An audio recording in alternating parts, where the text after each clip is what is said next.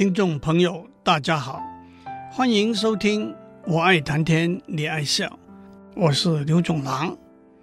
人体的消化通道就像一条管子，以口为起端，以肛门为终端。食物从口进入通道，经过咀嚼、消化、吸收的过程，剩下来的残渣就从肛门排出。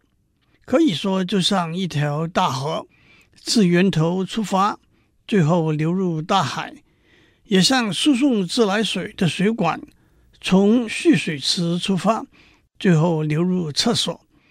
但是，食物在消化通道的移动，就和这两个例子有许多不同的地方。重力吸引河水往下流，自来水厂用帮浦的压力。把水往用户推送，食物却借着吞咽的动作以及食道、胃、小肠和大肠蠕动的力量，在消化通道中移动。食物在消化通道中移动，并不是以固定均匀的速度逐步向前，更会行行止止。因此，在消化通道中，有好几个地方都有环形的肌肉，叫做括约肌。括约肌可以收紧和放松，就像阀门一样，可以关上和打开，调节控制消化道中液体或者固体的前进和后退。我们已经讲过，在消化通道中，口腔和食道之间。有食道上括约肌，防止食物从食道倒流到口腔去；食道和胃的分门之间有食道下括约肌，防止食物从胃倒流到食道来；胃的幽门和小肠之间有幽门括约肌，防止食物从小肠倒流到胃里头来；肝胰腺括约肌。控制胆汁和胰液从肝胆胰进入十二指肠，肛门有内括约肌和外括约肌控制排便的动作。这许多动作，一部分受躯体神经系统有意识的支配，一部分受自律神经系统非自愿的支配。彼此之间的协调是复杂微妙的。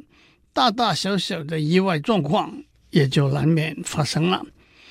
第一个意外事件，我要讲的是胃食道逆流。食物从食道进入胃，就应该是大江东去，不复回，不应该倒过头来回到食道去。更加上胃里头酸性的胃液，随着食物进入食道，会引起胸口灼热。闷痛、打嗝、恶心、呕吐等症状。其实人的身体的构造是相当周延，来防止胃食道逆流的。我们已经讲过，食道是一条相当狭窄的管子，而且食道在胃的右上角斜斜的和胃连接起来，而不是在胃的正上方垂直的连接起来。加上横膈膜。也帮上了忙。横膈膜是一片把胸腔和腹腔分隔开来的膜状肌肉。横膈膜的一张一弛，帮助肺吸入和呼出空气，也会增加腹腔的压力，帮助排便和呕吐。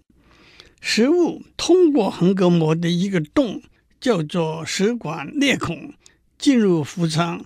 和胃连接起来，横膈膜在食管裂孔旁边的肌肉包围着食道，这些肌肉的压力会把食道的下端关闭，只有在吞咽和食道蠕动的时候才打开。再加上下食道的括约肌的开关，可以说是食道内和外都有防止胃食道逆流的功能。可是，问题出在食道的蠕动括约肌的松弛和收缩和胃液的分泌是经由不同的神经系统来协调的。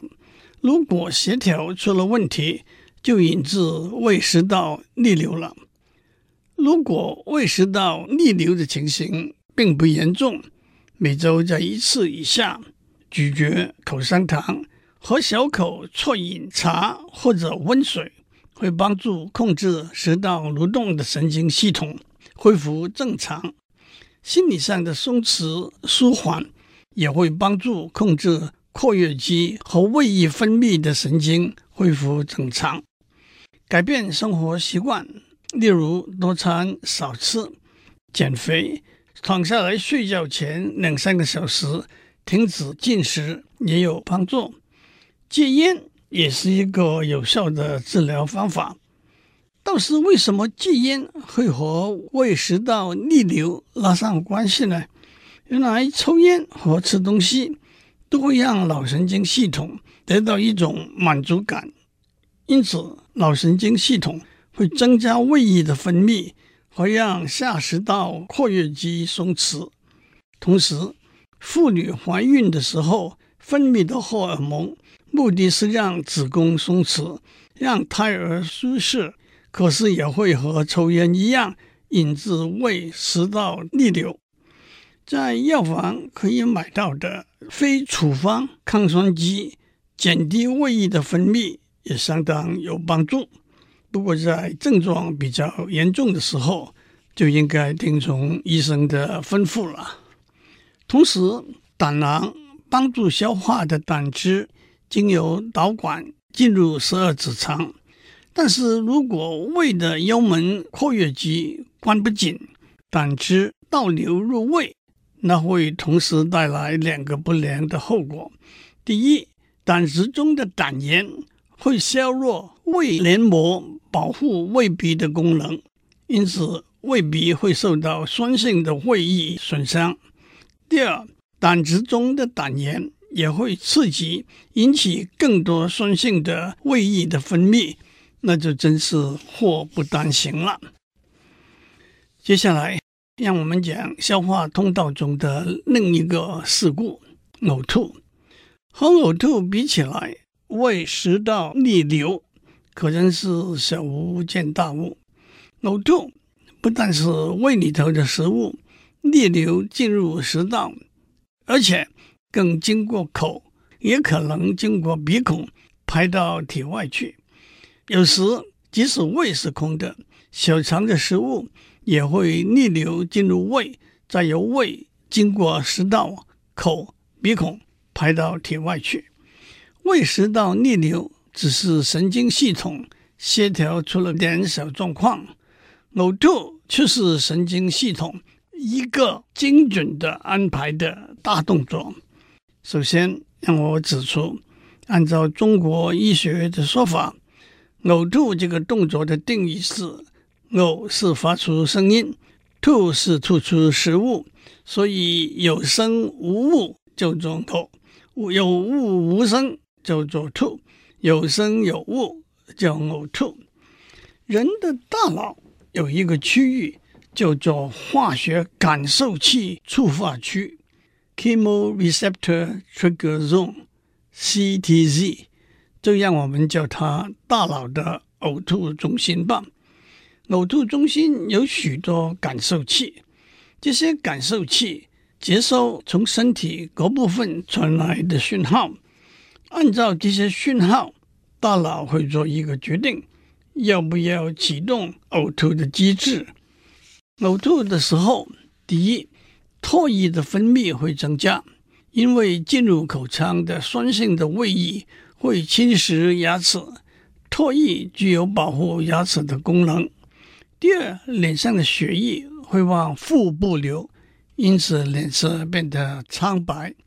第三，肺部会做一个深呼吸，呼吸通道关上，防止酸性的食物进入气管和肺。第四，血压下降，心跳加速，流汗。第五，呕吐以前可能会有干呕的动作，那这正是有声而无物。第六，小肠逆向蠕动，把食物通过已经松弛的幽门括约肌进入胃肠。最后，其横膈膜和腹部的肌肉收缩，用力往上推，胃的肌肉和食道的下括约肌松弛过来，胃里头的食物就被推到食道，经过口往外排了。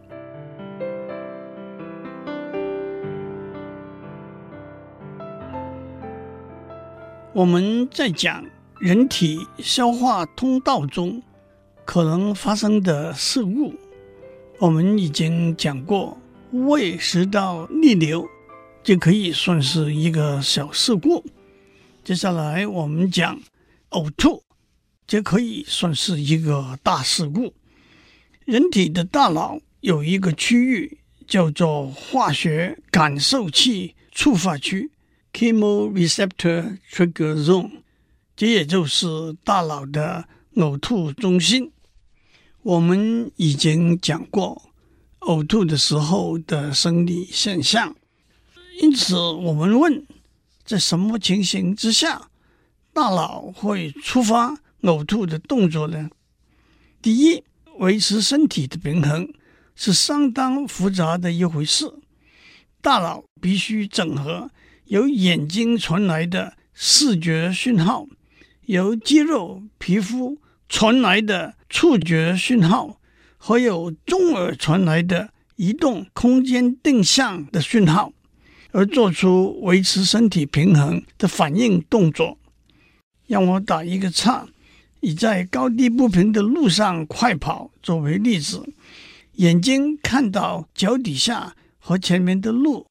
和路上的障碍物和周遭的景物，脚底和脚踝感觉到路面的崎岖不平，脖子和手臂的移动感觉到风力的方向和长度，大脑会根据这些讯号做出维持平衡的反应。但是如果大脑被这些讯号搞糊涂了，就会失去平衡。但也会引起恶心、晕眩、呕吐这些动作。这就是当船或者飞机向下颠簸的时候，眼睛和中耳传给大脑并不习惯处理的讯号，因而引起晕船、晕飞机的反应。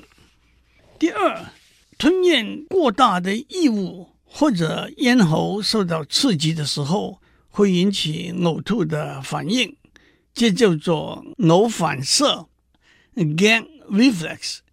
让我打一个岔，讲一个故事。有一个人狩猎的时候，遇上一只一百八十公斤的熊，熊正要展开防御性的攻击的时候，他记得看过一篇文章说，大型的动物会有偶反射的动作。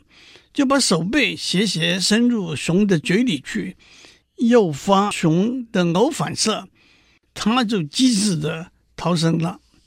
让我也指出，除了人类之外，猩猩、猫、狗、猪、鱼和鸟都有呕吐的动作，但是老鼠、兔子、马，因为它们生理结构的不同，例如食道很长和饮食习惯不同。不会有呕吐的动作。第三，饮食过量或者吃了不干净的食物，喝了过量的酒，引致肠胃发炎，肠胃的神经系统受到刺激，都会引起呕吐的动作。第四，医学上放射治疗或者化学治疗也会引起呕吐的动作。第五。妇女妊娠的时候，因为体内荷尔蒙的改变，也会引起呕吐的动作。第六，压力、焦虑和强烈的情绪反应，往往也会引起呕吐的动作。一个解释是，为了需要额外的能量来应付紧急的意外状况，大脑决定要节省消化所需要的能量。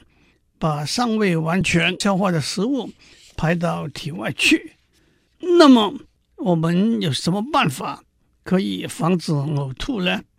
第一，晕车或者晕船的时候，注目看着远方的地平线，这样会帮助大脑协调的处理视觉的讯号和移动的讯号。第二，戴上耳机听点音乐，或者用其他的方法放松身体和心情。一个解释是，这些都是让大脑。平静下来，避免产生启动呕吐的机制的警讯。第三，按照若干西方医学上研究的记录，将有压抑传送到呕吐中心某些引起呕吐和恶心的讯号的功能。其实，在古代中国医学已经有生姜有治疗呕吐。和反胃的功能的记载，最简单的方法就是切一片薄薄的生姜，含入口中。孔子在《论语》里头也有“不测姜食，不多食”这句话，意思是宴席没有结束，不要撤去姜，但是也不要多吃。第四。在药房可以买到多种防止呕吐的药，这些药或者有阻挡送到呕吐中心的感受器的讯号，或者有麻木胃和肠胃里头的神经的功能。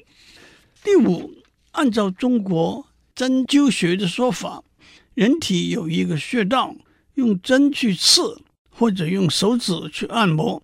可以减少恶心和呕吐的反应，这个说法也逐渐得到西方医学的认同。这个穴道叫做内关穴。人体的十二经脉是手三阴经、手三阳经、足三阴经、足三阳经。在手三阴经里头有一条。叫做手厥阴心包经，手厥阴心包经起于胸中，一直进入掌中，沿着中指到指端，在手背的掌面，手腕底下三指手宽两条软的筋腱中间的地方，就是内关穴。用针去刺，或者用拇指按住，节奏的按压，可以舒缓。恶心和呕吐的反应，食物从口进入消化通道，最后就从大肠经过直肠，从肛门排到体外。这最后的一层，有时候也难免有意外的状况，不能够简单顺畅的好好的走。下一次我们就讲便秘。和腹泻这两个意外事故，祝您有个平安的一天。我们下周再见。